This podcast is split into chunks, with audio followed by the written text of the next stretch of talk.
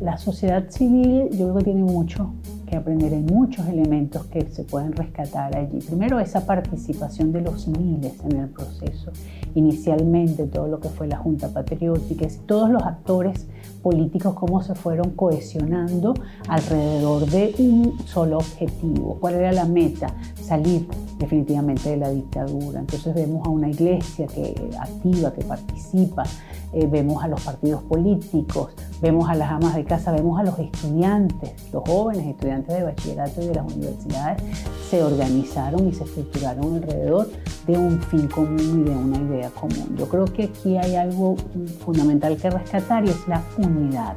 Había una unidad en relación a qué debíamos hacer, cómo debíamos hacerlo y esa unidad prevaleció y predominó por encima de los intereses personales de, los diferentes grupos que, actuaron en ese momento.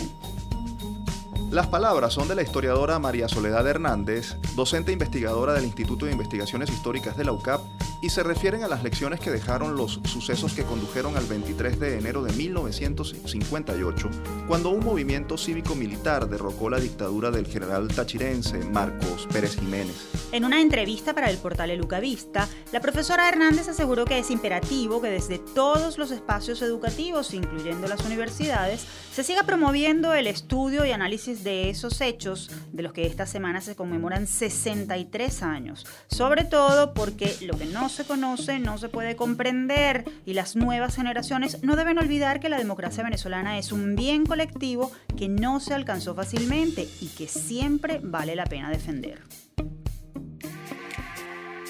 Les saludamos Efraín Castillo y Tamaras Luznis. Y esta es una nueva edición de nuestro programa Universate, las voces de la Universidad Venezolana, transmitido a nivel nacional por el circuito Unión Radio. Este espacio es producido por Unión Radio Cultural y la Dirección General de Comunicación, Mercadeo y Promoción de la Universidad Católica Andrés Bello. En la jefatura de producción están Inmaculada Sebastiano y Carlos Javier Virgües. En la producción José Ali Linares y Miguel Ángel Villamizar. Y en la dirección técnica están Fernando Camacho, Giancarlos Caraballo y Ricardi Carrer. Una vez más les damos la bienvenida a Universate, su revista radial universitaria de los fines de semana. Estos días han sido de mucha actualidad. Algunas universidades empezaron a retomar sus actividades progresivamente y otras siguen siendo blanco de la delincuencia. Además, autoridades académicas y profesores de las instituciones autónomas anuncian Frente Común de Defensa de la Autonomía. Así es, Tamara. Precisamente vamos a revisar un poco de esto haciendo nuestro acostumbrado recorrido por el acontecer universitario nacional. Esto y más a continuación. Actualidad universitaria. Persisten los casos de robos en los recintos académicos. Esta vez le volvió a tocar al núcleo Monagas de la Universidad de Oriente, UDO, donde un grupo de antisociales asaltó el módulo EXA y destrozó los cubículos de los profesores, escritorios y las puertas de vidrio. Al occidente del país, el área de hematología de la Facultad de Farmacia y Bioanálisis de la Universidad de los Andes, ULA, en el estado Mérida, fue objeto de hurto en sus instalaciones. En la ciudad de Caracas, el Instituto de Medicina Tropical, ente adscrito a la Facultad de Medicina de la Universidad Central de Venezuela, UCB, fue blanco de acciones vandálicas en el área de atención al público. En todos los casos mencionados, los delincuentes cargaron con equipos electrónicos, así como con materiales de oficina utilizados para realizar las labores académico-administrativas. Nos vamos al estado Bolívar, donde la rectora de la Universidad Nacional Experimental de Guayana, UNEG, María Elena Latuf, sostuvo un encuentro presencial con miembros de las Fuerzas de Acciones Especiales FAES de la entidad. Esto para exponer la situación de vulnerabilidad e inseguridad en la que se encuentra la sede del recinto académico. Los representantes de las FAES afirmaron estar prestos a colaborar con las estrategias que en materia de seguridad permitan la protección de los espacios universitarios. Y ahora hablemos del reinicio de clases en instituciones públicas. El pasado 18 de enero, la Universidad Simón Bolívar, que ese día celebró su 51 aniversario, anunció el comienzo de un nuevo trimestre en el que se hará uso de las tecnologías digitales disponibles. Según lo informó la Dirección de Admisión y Control de Estudios de esa institución, para este periodo académico se inscribieron 3.977 estudiantes, de los cuales 3.611 son de pregrado y 366 de postgrado. En la sede Sartenejas, ubicada en el municipio de Baruta de Miranda, 2.679 alumnos cursarán las 469 materias habilitadas, mientras que los poco más de 1.200 de la sede litoral, situada en el estado Vargas, verán las 205 asignaturas disponibles. Desde Universate nosotros estaremos atentos al desarrollo de este proceso. Buena noticia, por cierto, en medio del panorama de paralización generalizado que afecta a las universidades nacionales debido a la pandemia y a la crisis presupuestaria. Deseamos a los USBistas lo mejor en este nuevo reto que se les impone, apostando porque el conocimiento siempre triunfe. Y hablando de lucha contra la crisis universitaria, la Federación de Asociaciones de Profesores Universitarios de Venezuela, FAPUB, y la Asociación Venezolana de Rectores Universitarios, AVERU, acordaron elaborar una agenda que permita discutir y buscar soluciones conjuntas a los problemas principales de funcionamiento de las universidades venezolanas. A través de un comunicado, ambas instancias coincidieron en que, y citamos, la única forma de salvar los obstáculos que nos impone el momento histórico actual es trabajar en función de una agenda que logre solventar los problemas medulares del sistema de educación universitario. Fin de la cita. La decisión constituye un hito porque une a dos sectores que han venido actuando por separado. Por eso es bueno preguntarse qué expectativa debe cumplir este importante acuerdo y qué resultados se pueden esperar. Para conversar sobre este tema nos acompaña vía telefónica la profesora Keta Stefani. Ella es licenciada en letras, magíster en planificación y doctora en estudios del desarrollo. También es profesora de la Escuela de Trabajo Social y Salud Pública de la Universidad Central de Venezuela y se desempeña como secretaria de Actas, Memoria e Información de la Federación de Asociaciones de Profesores Universitarios de Venezuela, FAPUP. Bienvenida nuevamente a Universate, profesora Stefani. Sí, buenos días. Muchas gracias por la oportunidad de con nosotros compartir, eh, bueno, con la ciudadanía lo que es la situación de las universidades, lo que pensamos hacer al respecto. Profesora, ¿qué importancia tiene este acuerdo que une en medio de esta coyuntura a los sectores más influyentes del sector universitario? Bueno, una, eh, fue una reunión importante eh, nosotros ahí acordamos eh, formular una agenda de trabajo común sobre la base de lo que fueron las intervenciones de los miembros de la Junta Directiva de FAPU, de los miembros de la Asociación Venezolana de Rectores que estaban presentes. Eh, no es no es insólito que FAPU se reúna con ABERU, esto no es la primera vez, nosotros hemos hecho eh, en el transcurso de los años muchas reuniones, aunque generalmente eran derechos de palabra. Eh, la diferencia en esta oportunidad es que fue una reunión, fue una reunión para discutir entre todos los que estaban presentes cómo nosotros vamos a afrontar la situación. Porque la situación es muy grave, no solamente en la universidad, en la educación. La educación pública en Venezuela está en este momento cancelada. Es decir, el gobierno dice que hay educación, este, van a repartir títulos, que el año académico anterior culminó y no es cierto no cerraron, decretaron que había culminado, pero el conocimiento que se debe generar con los estudiantes no se hizo. En el caso de la educación pública, primaria y bachillerato en las escuelas públicas de Venezuela. Y en el caso de la universidad, se ha avanzado dependiendo de las posibilidades personales e individuales, tanto de profesores como de estudiantes, lo que en primer lugar impide el desarrollo completo de los programas, es decir, la clase virtual es el profesor que puede, que no puede no. Y en segundo lugar, eh, en el caso de las materias que se pueden dar este, a través de la modalidad virtual, porque las que no se pueden tienen que esperar a la presencialidad. Y en el caso de los estudiantes, pues recibe la clase el que puede, el que tiene acceso a datos, el que tiene acceso a un equipo y el que no puede no. Entonces ahí se está violando el derecho al estudio. Nosotros Profesora. necesitamos resolver eso y para resolver eso tenemos que hacerlo de común acuerdo. Profesora, ¿cuál a su juicio deben ser los temas más importantes de esa agenda conjunta que se va a discutir? ¿Qué resultados pueden esperarse y cómo se va a hacer, cómo se va a llevar a cabo esa agenda de lucha? el, el, el, tema, el tema central es un tema de reactivación de la educación eh, en nuestras universidades, reactivación de la actividad académica. Entonces ahí tienes que discutir eso que estoy diciendo ahorita, cómo cierras esa brecha, porque todos nuestros estudiantes tienen el mismo derecho. Nosotros tenemos que garantizar el acceso a la formación eh, académica en nuestras universidades Eh, y bueno, ya, ya veníamos con una situación de pérdida de matrícula, no solo de muchachos que se van sin culminar, sino de muchachos que no se inscriben, matrícula de inicio, se, pérdida de matrícula de inicio porque les dan el cupo pero no se inscriben. Entonces, ese es un tema, eh, eso uno eso forma parte de esa reactivación. El otro tema son las condiciones para necesarias para dar clase. Y ahí, este, bueno, lo planteó uno de los rectores, es un tema central, el tema del financiamiento de la Universidad Venezolana porque eh, sin financiamiento no es posible garantizar los salarios, garantizar el plan de datos, garantizar, los equipos, eh, eh, proteger la infraestructura y ese es un tema central. El Estado no está financiando la educación universitaria y nosotros tenemos que discutir como universitarios cómo vamos a nosotros afrontar ese problema. Y el otro tema son, es la agenda este que tiene el gobierno que ha manifestado en el Consejo Nacional de Universidades, bueno, quieren hacer modificaciones de leyes, ahorita acaban de sacar este que cuáles carreras sí hay que estudiar y cuáles no, eh, una cosa completamente eh, fuera de lugar. tú no puedes cancelar las humanidades, no puedes. Para el desarrollo del país es fundamental, por ejemplo. Es decir, no puedes solamente pretender que la gente estudie las carreras técnicas, la gente tiene que poner, estudiar aquello para lo que su vocación lo incline.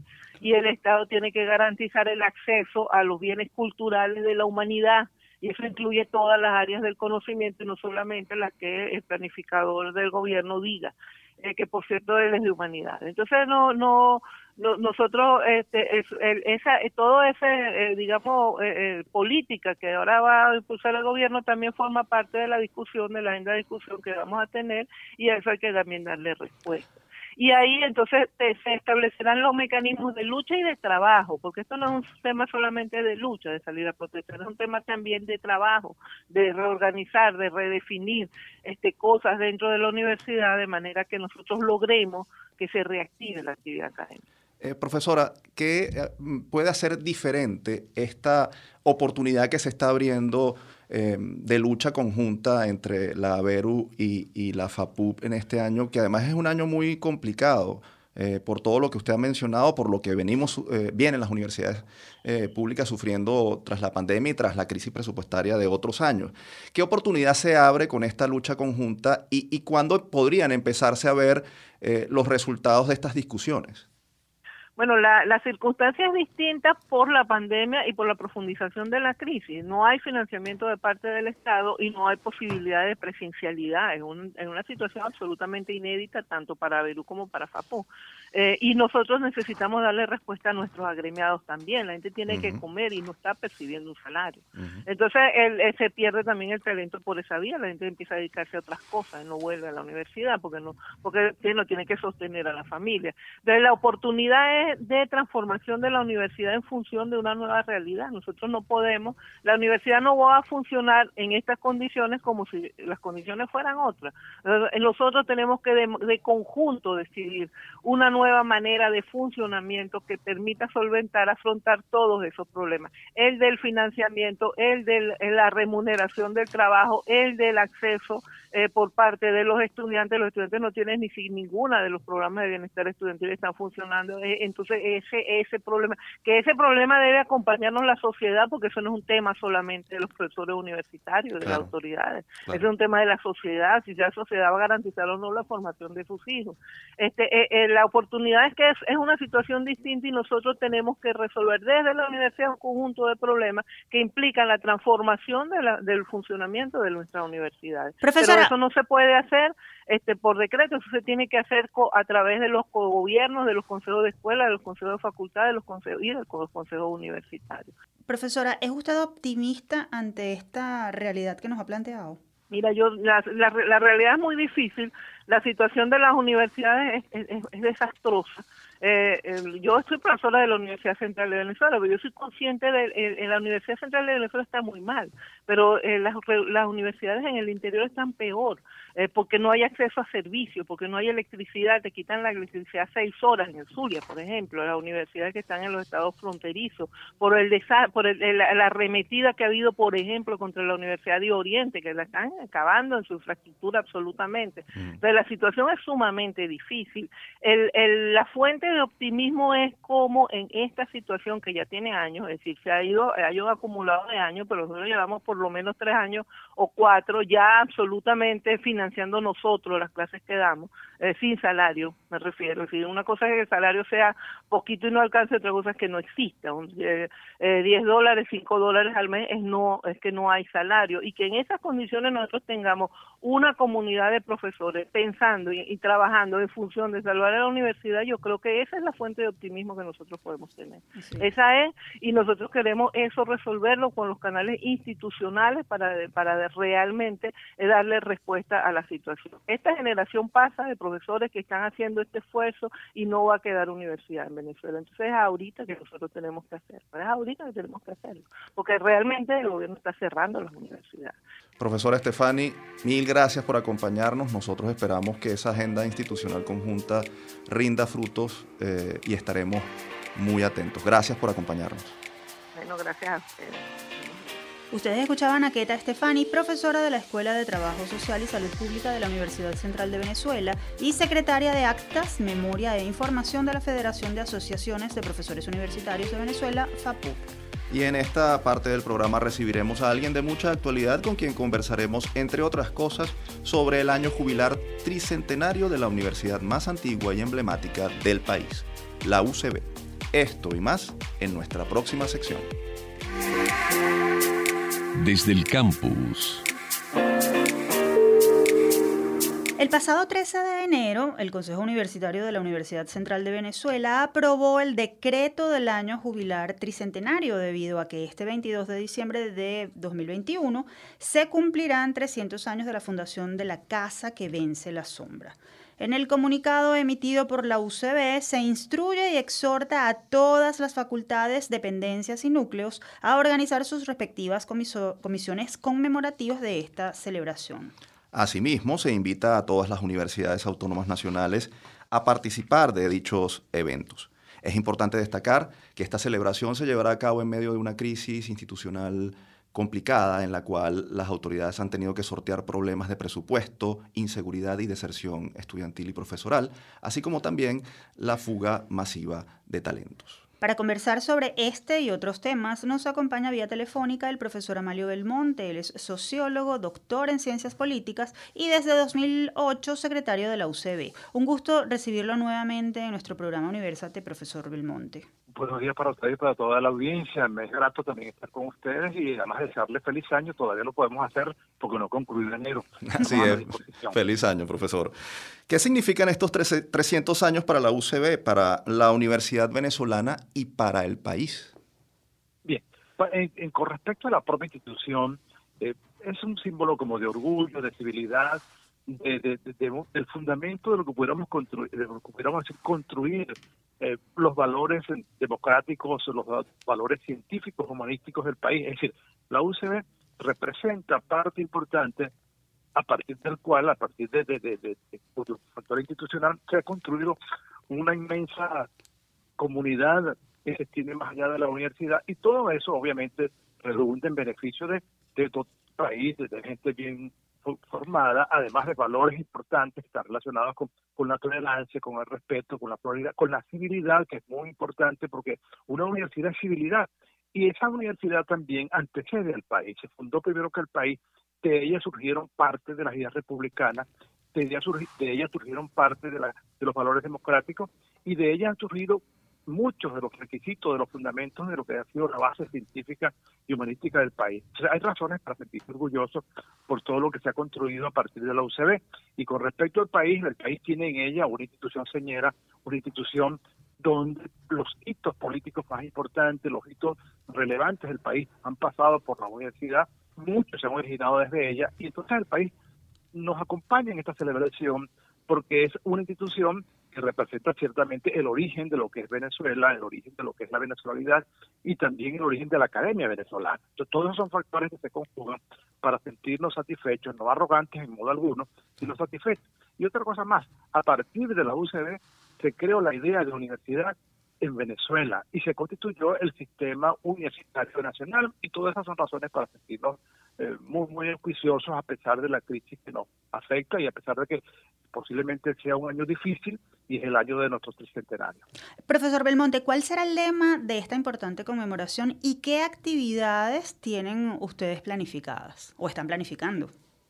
Sí, no, claro. Es que nosotros hemos decidido que cada facultad, que cada dependencia tenga su propio programa en el marco de un programa global, es decir, no va a ser centralizado para que tenga todo el mundo la, la, la, autonomía para desarrollar lo que considere conveniente, para, para resaltar lo que su facultad tiene que ver con el, con el nombre historial, es que cada, que cada sector de la universidad sienta que participe en los 300 años y que hace un aporte. Entonces, en ese sentido, hay una hay un programa general, vamos en ese programa general va a haber un evento, por supuesto, el 22 de diciembre de este año, que es cuando se cumplen los 300 años, van a haber eventos previos donde vamos a invitar a otras universidades y vamos entonces a ir homenajeando aquellas figuras destacadas, tanto fallecidas como, como las que aún se mantienen felizmente presentes con nosotros, y vamos a destacar también aquellos, aquellos eventos que cada facultad le ha servido como, como elemento fundacional, como elemento relevante. Entonces, eh, hay un conjunto de, de, funciones, de actividades,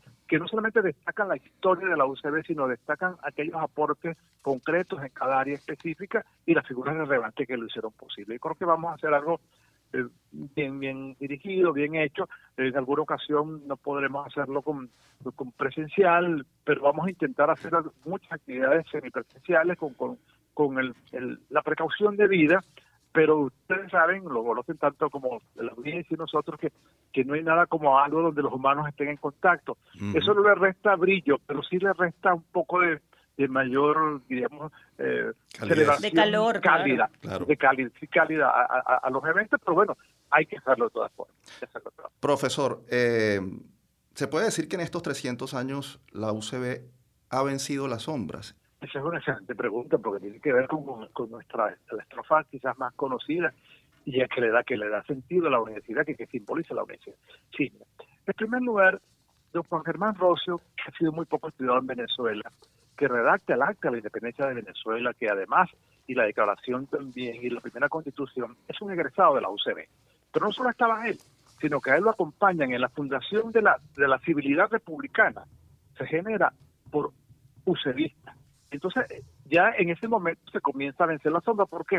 Porque es la época precisamente de la iluminación, de, de, de, todas las, revoluciones que hubo en Europa, de la, del iluminismo. Y entonces la UCB se incorpora a, esa, digamos, dinámica mundial que se genera en Europa, donde la razón, la razón crítica, la razón científica se impone sobre el absolutismo, sobre el pensamiento dogmático, sobre todo aquello que tenga que ver con coartar la libertad de pensamiento. Entonces, cuando se funda la universidad, este, los, los, y, cuando se funde la República, eh, los jusevistas que están allí empeñados en, redactar todos lo que, los acuerdos y todos los, fundamentos de la nueva República lo hacen inspirados porque en la USA habían conseguido la iluminación, han conseguido que las ideas de la, de la, de la iluminación europea vinieron, la trajeron a Europa, la representaron y ahí comenzamos a iluminar. Luego, en cada evento donde ha estado en peligro, donde se nos ha querido regresar al oscurantismo, luego cuando el, el, propio el propio Libertador establece los estatutos republicanos, nos hace una universidad seglar, se incorporan después los estudios científicos a través de la Facultad de Medicina. Eso va haciendo que la UCB vaya construyendo las ideas de la iluminación, de la confianza, la idea de la felicidad, que era una idea muy importante que, que viene de la Revolución Francesa. Si nosotros somos un repositorio intelectualmente de todas las ideas modernas que en Europa pugnaban por imponerse sobre el absolutismo, sobre el oscurantismo y sobre el pensamiento medieval. Entonces la UCB desde, su fundación, eh, ya en la época republicana, conduce al país, ilumina al país y lo ha seguido iluminando. Es decir, hemos tenido obviamente muchos, muchos hitos este, lamentables contra la universidad durante la época del general Gómez, durante la época del general Pérez Jiménez. Y por cierto, en, los últimos años también uno que otro gobierno ha intentado que la UCB no siga siendo o disminuir esa condición de, del buque insignia de la iluminación venezolana intelectual. Pero ahí hemos estado, eh, hemos sobrevivido a allanamiento, hemos sobrevivido a la clausura que hizo el general Juan Vicente Gómez, sobrevivimos a, la expropiación que nos hizo Guzmán Blanco de todos nuestros bienes, todo eso lo hemos vencido y no hay razón para que ahora que se nos quiera imponer un pensamiento único en la educación, allí hemos seguido luchando, nadie nos puede eh, disminuir la, la, la digamos que no ha salido altivos de todos estos desafíos y que en este momento que también hay toda la intención de considerar que la educación solamente es un instrumento ideológico de determinado modelo político y no debe serlo. La universidad es universal. Entonces nosotros hemos dado como institución al país la, la, la, la misión, la idea, la misión, la perspectiva de que siempre se puede vencer la sombra y que la UCB se tiene un aliado importante para con sus recursos intelectuales y científicos continuar en ese emprendimiento, de ir más allá del umbral de los purantistas. Profesor, debemos hacer una pausa, pero le queremos dejar una pregunta al aire. ¿Cómo mm, llevar a cabo esta celebración de los 300 años de la UCB en medio de la situación que atraviesa la Universidad Venezolana en la actualidad como institución? Esto nos lo va a responder al regreso. Vamos a un corte y ya volvemos con mucho más de Universate, las voces de la Universidad Venezolana, conversando con el secretario de la Universidad Central de Venezuela, Amalio Belmonte. Ya venimos.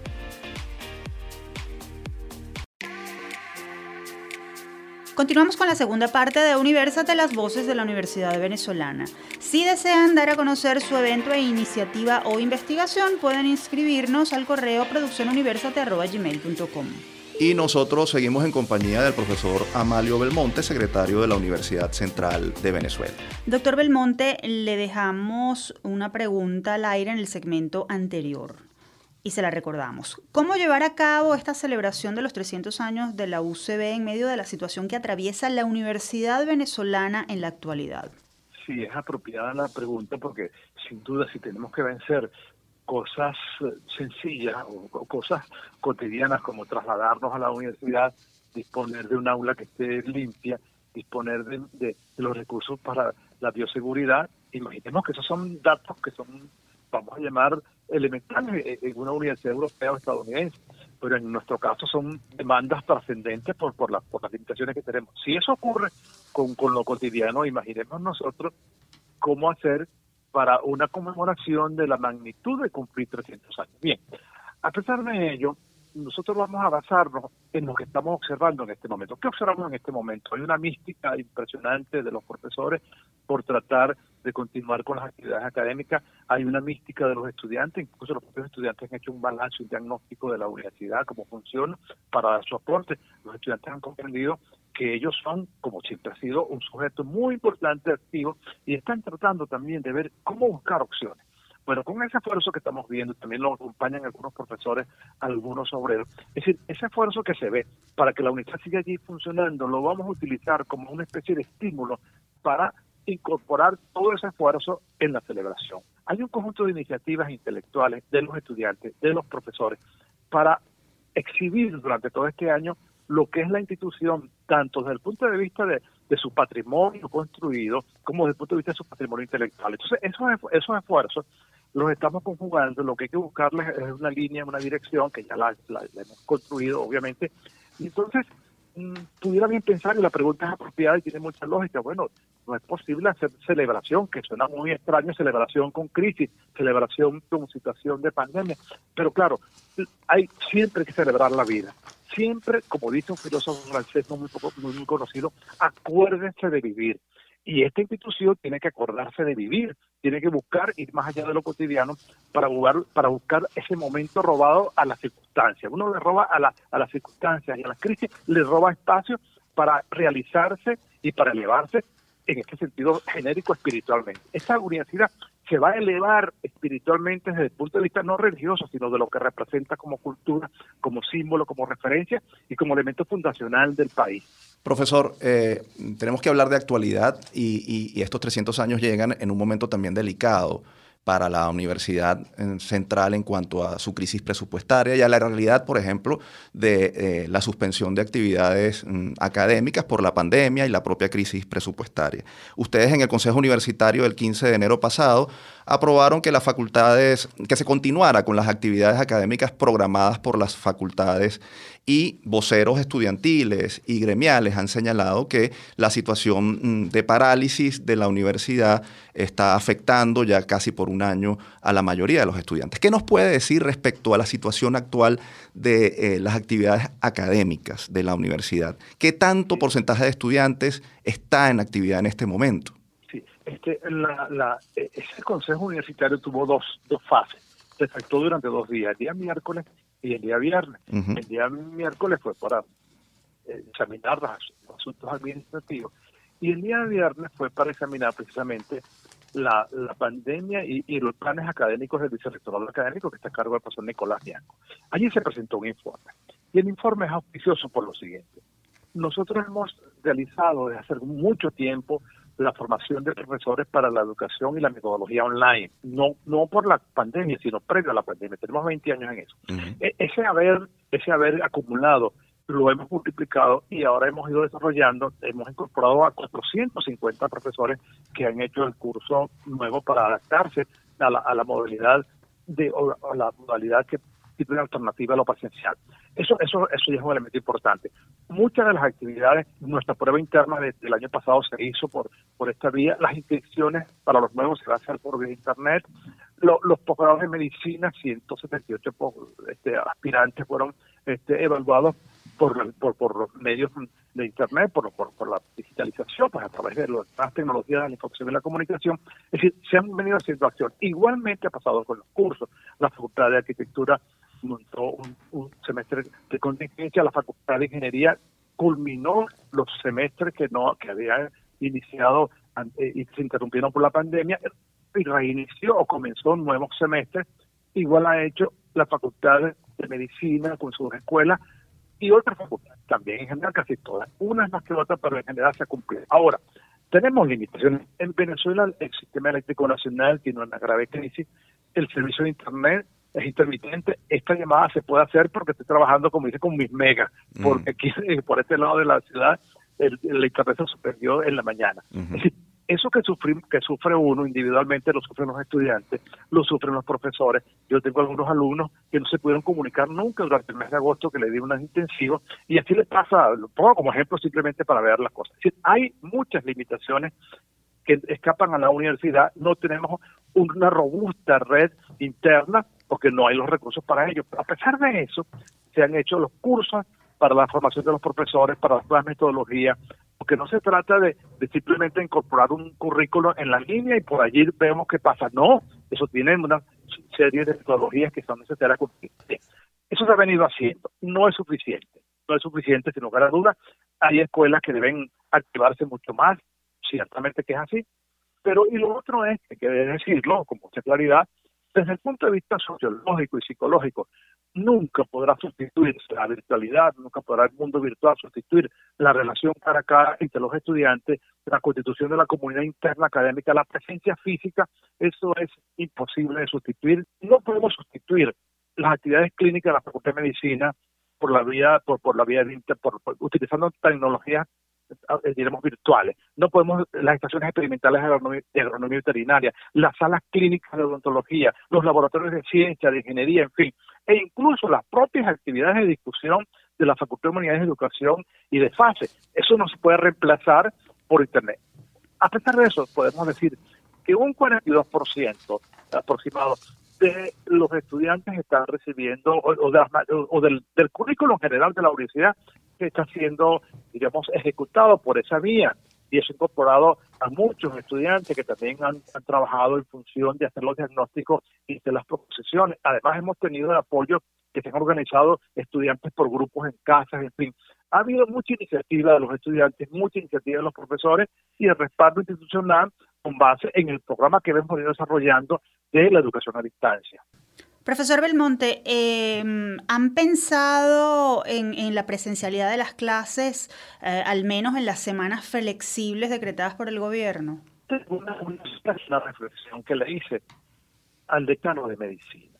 Yo le dije al, doctor Emilio Bala, doctor, ¿por qué usted no hace, ya que medicina tiene estudiantes formados para, para entender una pandemia, para, para protegerse, ¿por qué no hacemos un ensayo pequeño en la actividad clínica de la Facultad de Medicina, se toman las medidas, se toman las precauciones y vemos los resultados. Y a partir de allí a lo mejor pudiéramos nosotros intentar buscar una semipresencialidad, pero que tenga una garantía con base en una experiencia previa. Y yo creo que en ese sentido la Facultad de Medicina podría hacer eso. Hay obviamente el temor de sí, pues, un país con, servicios médicos tan, tan endebles, tan deteriorado, es un riesgo horrible. Enfermarse es muy malo y enfermarse y no tener atención es peor. Y obviamente la responsabilidad que tenemos con los jóvenes estudiantes. Pero a pesar de ello, algo podría hacerse. tengo esa, esa opinión, que es individual, por supuesto no es la opinión del Consejo Universitario, pero, pero a lo mejor eh, quizás uh, una, una, iniciativa que surge en la Facultad de Medicina podría ayudarnos a, ver con más racionalidad y con más objetividad lo que podemos siempre preservando a los profesores, a los estudiantes, a los obreros y al personal administrativo. Profesor Belmonte, se nos agotó el tiempo. Agradecemos la generosidad de, de, sus palabras, de su conversación y bueno, vamos a estar muy pendientes de las dos cosas, de las celebraciones de este 300, de este tricentenario eh, a lo largo del año y por supuesto de la situación de la Universidad Central de Venezuela, que es la universidad de las universidades en Venezuela y por eso en Universate estamos tan pendientes de lo que allí ocurre. Muchas gracias por acompañarnos. Muchas gracias y les felicito a ustedes por ese esfuerzo importante que hacen. Son muy relevantes y me siento orgulloso de ustedes. Gracias, profesor. Gracias. Conversábamos con el sociólogo y profesor universitario Amalio Belmonte, secretario de la UCB. Y después de esta interesante conversación vamos a cambiar radicalmente de tema porque a continuación vamos a resaltar el trabajo de una egresada universitaria venezolana que está dejando muy en alto el país. Esto y más en nuestra próxima sección. Hablan los egresados. Porque la gente está emigrando, Congo está quedando solo. Y es algo que nos aterra. Y Congo tiene poco tiempo ya. El tiempo de Congo es muy corto de vida.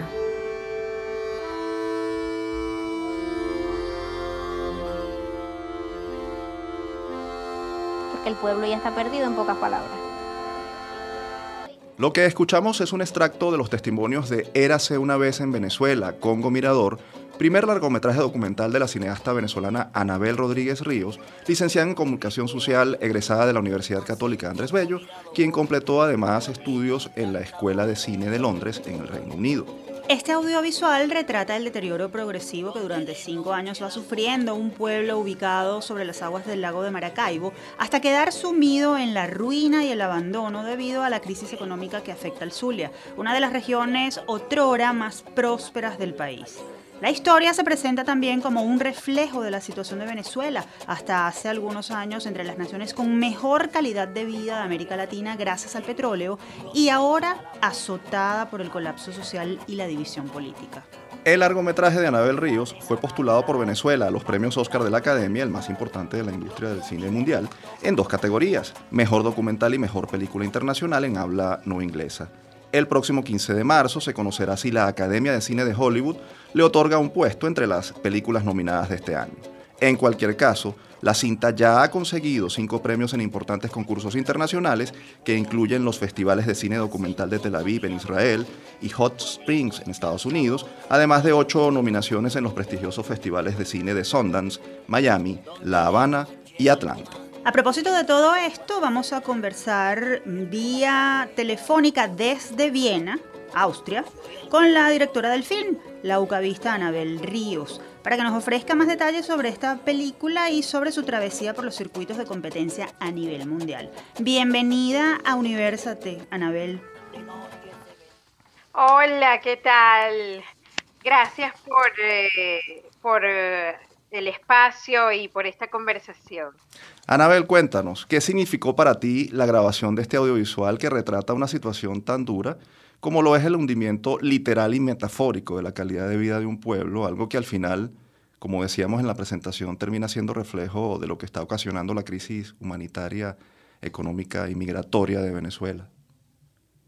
Bueno, Efraín, mira, este, esto fue un proceso que tomó eh, la, en, en, la realización como tal, en la grabación tomó cinco años y durante estos años eh, tuve la oportunidad de, y el equipo de filmación tuvimos la oportunidad de pasar por un viaje personal también, en el que nuestras certezas se vieron eh, confrontadas con la realidad y yo creo que nos transformó como seres humanos.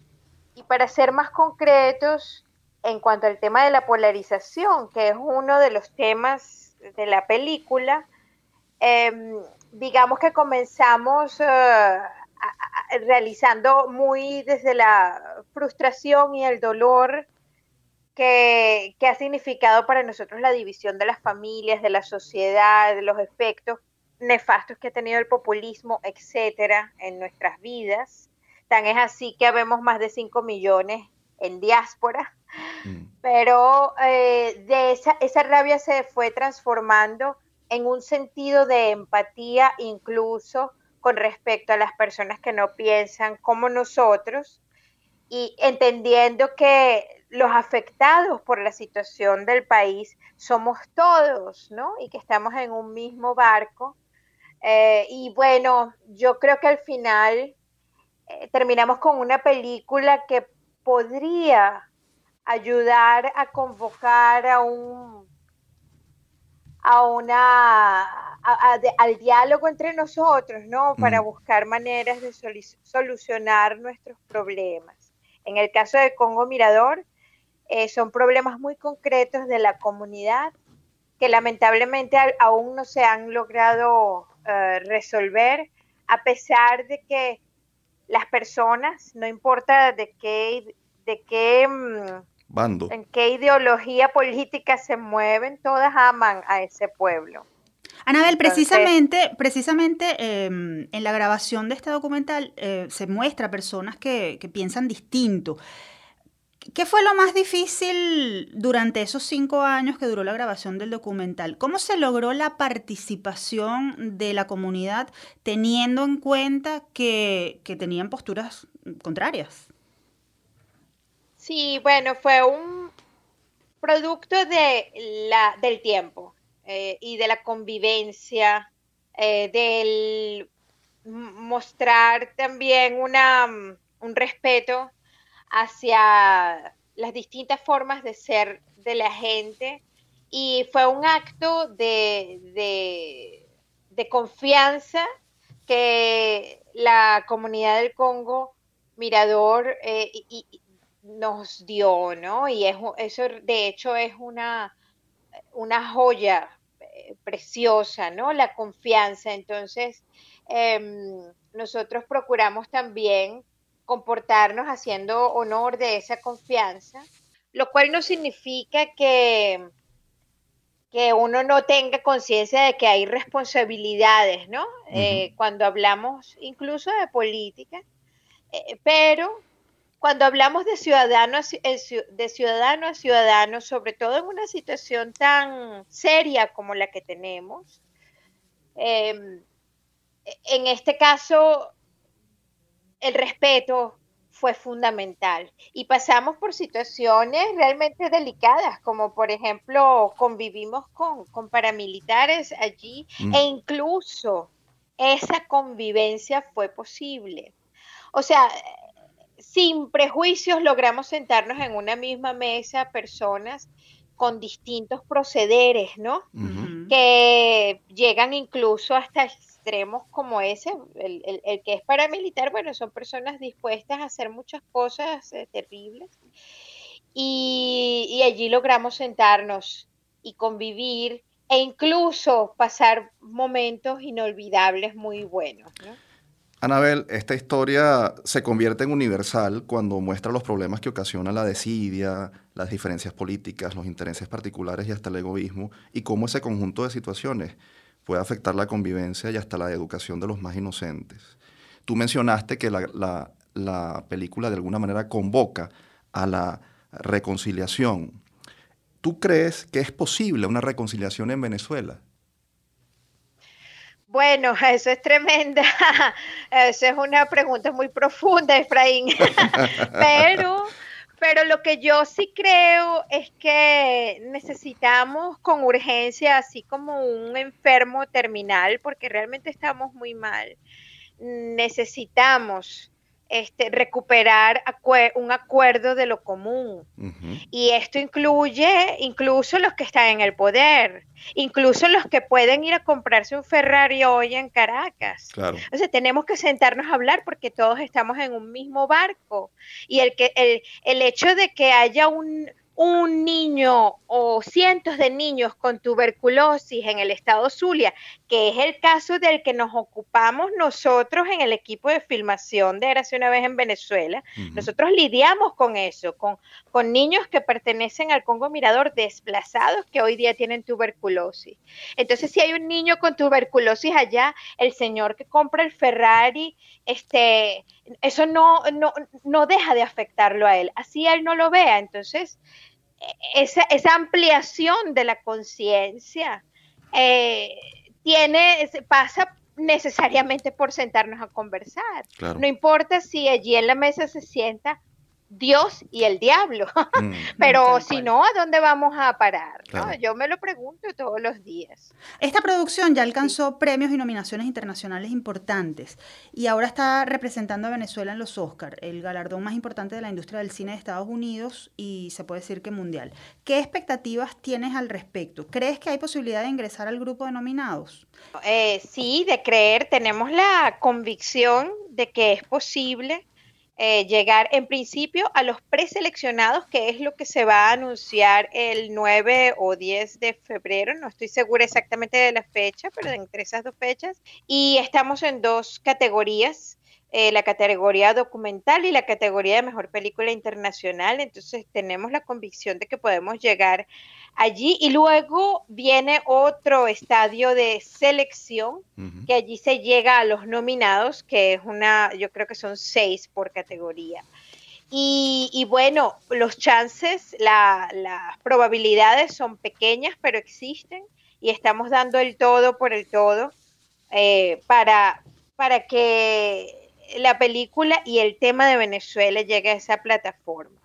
Si esto no llegara a ocurrir, Igualmente, el, por supuesto que esta, esta, esta forma en la que nosotros hemos entrado a hacer la campaña, que es eh, bastante, mm, eh, es realmente un equipo independiente, con un pequeñísimo apoyo de la, de la distribuidora en, en Estados Unidos, incluso convocamos a un crowdfunding en el que la diáspora ha estado activamente eh, apoyando, la comunidad venezolana ha estado apoyando. Entonces, todo ese movimiento que nosotros hicimos va a ser un conocimiento que se, transmite, se transmitirá y lo transmitiremos a otros eh, cineastas venezolanos que también como nosotros nos toca hacer producciones independientes, pero ahora de verdad muy independientes, dependemos de la cooperación con instituciones internacionales, porque dada la, economía devastada del país. Entonces, em, e, e, este conocimiento va a pasar a ellos y ha sido muy interesante porque hemos eh, tenido una vista de cómo funciona esa comunidad de, de cineastas de la academia, que es realmente un espacio artístico de gran influencia en el pensamiento de la humanidad.